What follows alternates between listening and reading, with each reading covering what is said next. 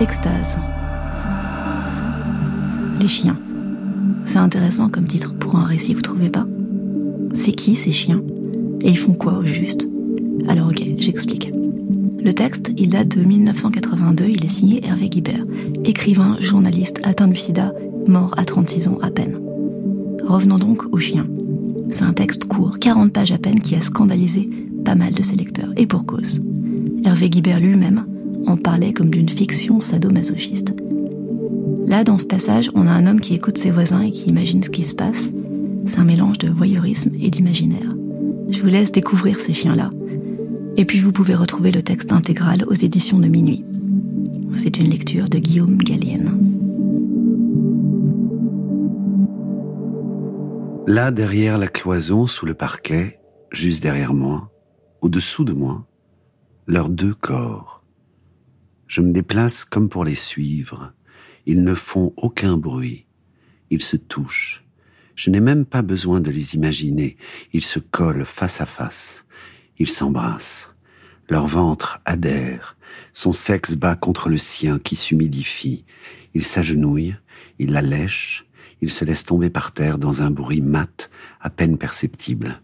Ils chahutent silencieusement.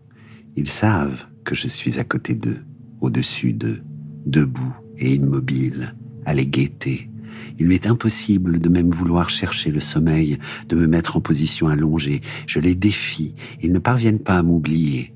Ma présence de guetteur les excite. Il la couvre et son sexe entre dans le sien, entre et sort. Ses fesses se contractent. Mon sexe à moi se dresse inutilement à l'imagination de ses fesses. Il sort d'elle et elle se retourne. Il la prend par derrière. Là, derrière la cloison, derrière le miroir suspendu dont le teint arrête mon œil, sous les nattes d'osier du parquet, parallèle à moi dans l'espace, car il me semble les suivre, me déplacer en même temps qu'eux, exactement sous moi, leurs deux corps.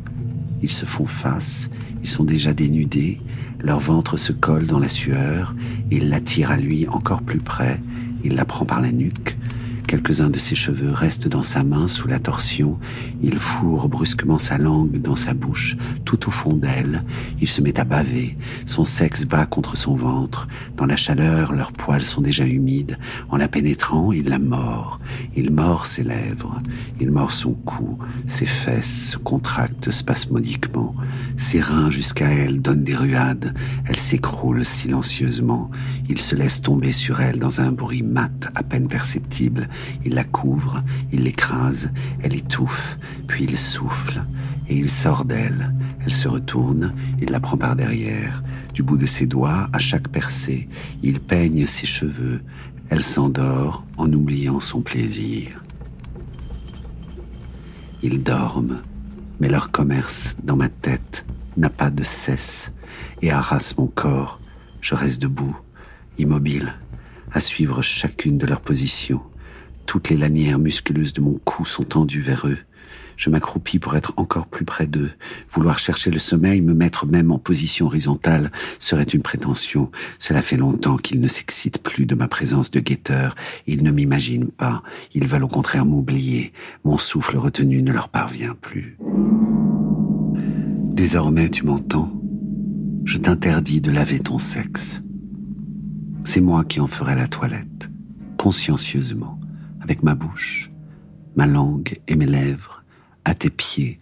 Je veux manger le gel de ton sperme et de ton urine et tout le remugles de ce ventre duquel tu sors. Je veux qu'à travers ta bite, son jus vaginal me coule dans la gorge.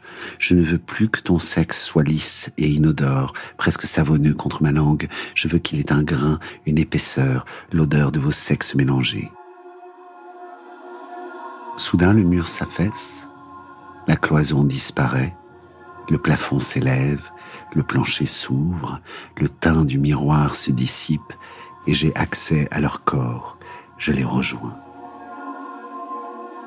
Il vient juste de se retirer d'elle, de jouir dans elle, de gonfler son ventre comme une outre. C'est à ce moment-là que je les surprends. Non, Il ne s'est pas encore retiré d'elle. Je vois sa bite se dégager d'entre ses lèvres qui coulent et je m'agenouille pour baiser leur union. Je pourlèche sa bite au fur et à mesure qu'il en sort et elle tombe de son vagin dans ma bouche. J'aspire leur jus conjugué. Ma bite s'est dressée. Plus tard, chaque coup de rein que je lui donne l'enfonce plus profondément dans elle, et c'est à cet instant-là, par le flux de nos spermes, en passant de moi à lui jusqu'à ses couilles et en traversant des masses spongieuses de lui à elle. C'est à cet instant, par le flux de nos spermes qui s'additionnent, c'est à cet instant-là qu'elle devient féconde. Extase, lectures érotiques, est un podcast de France Inter.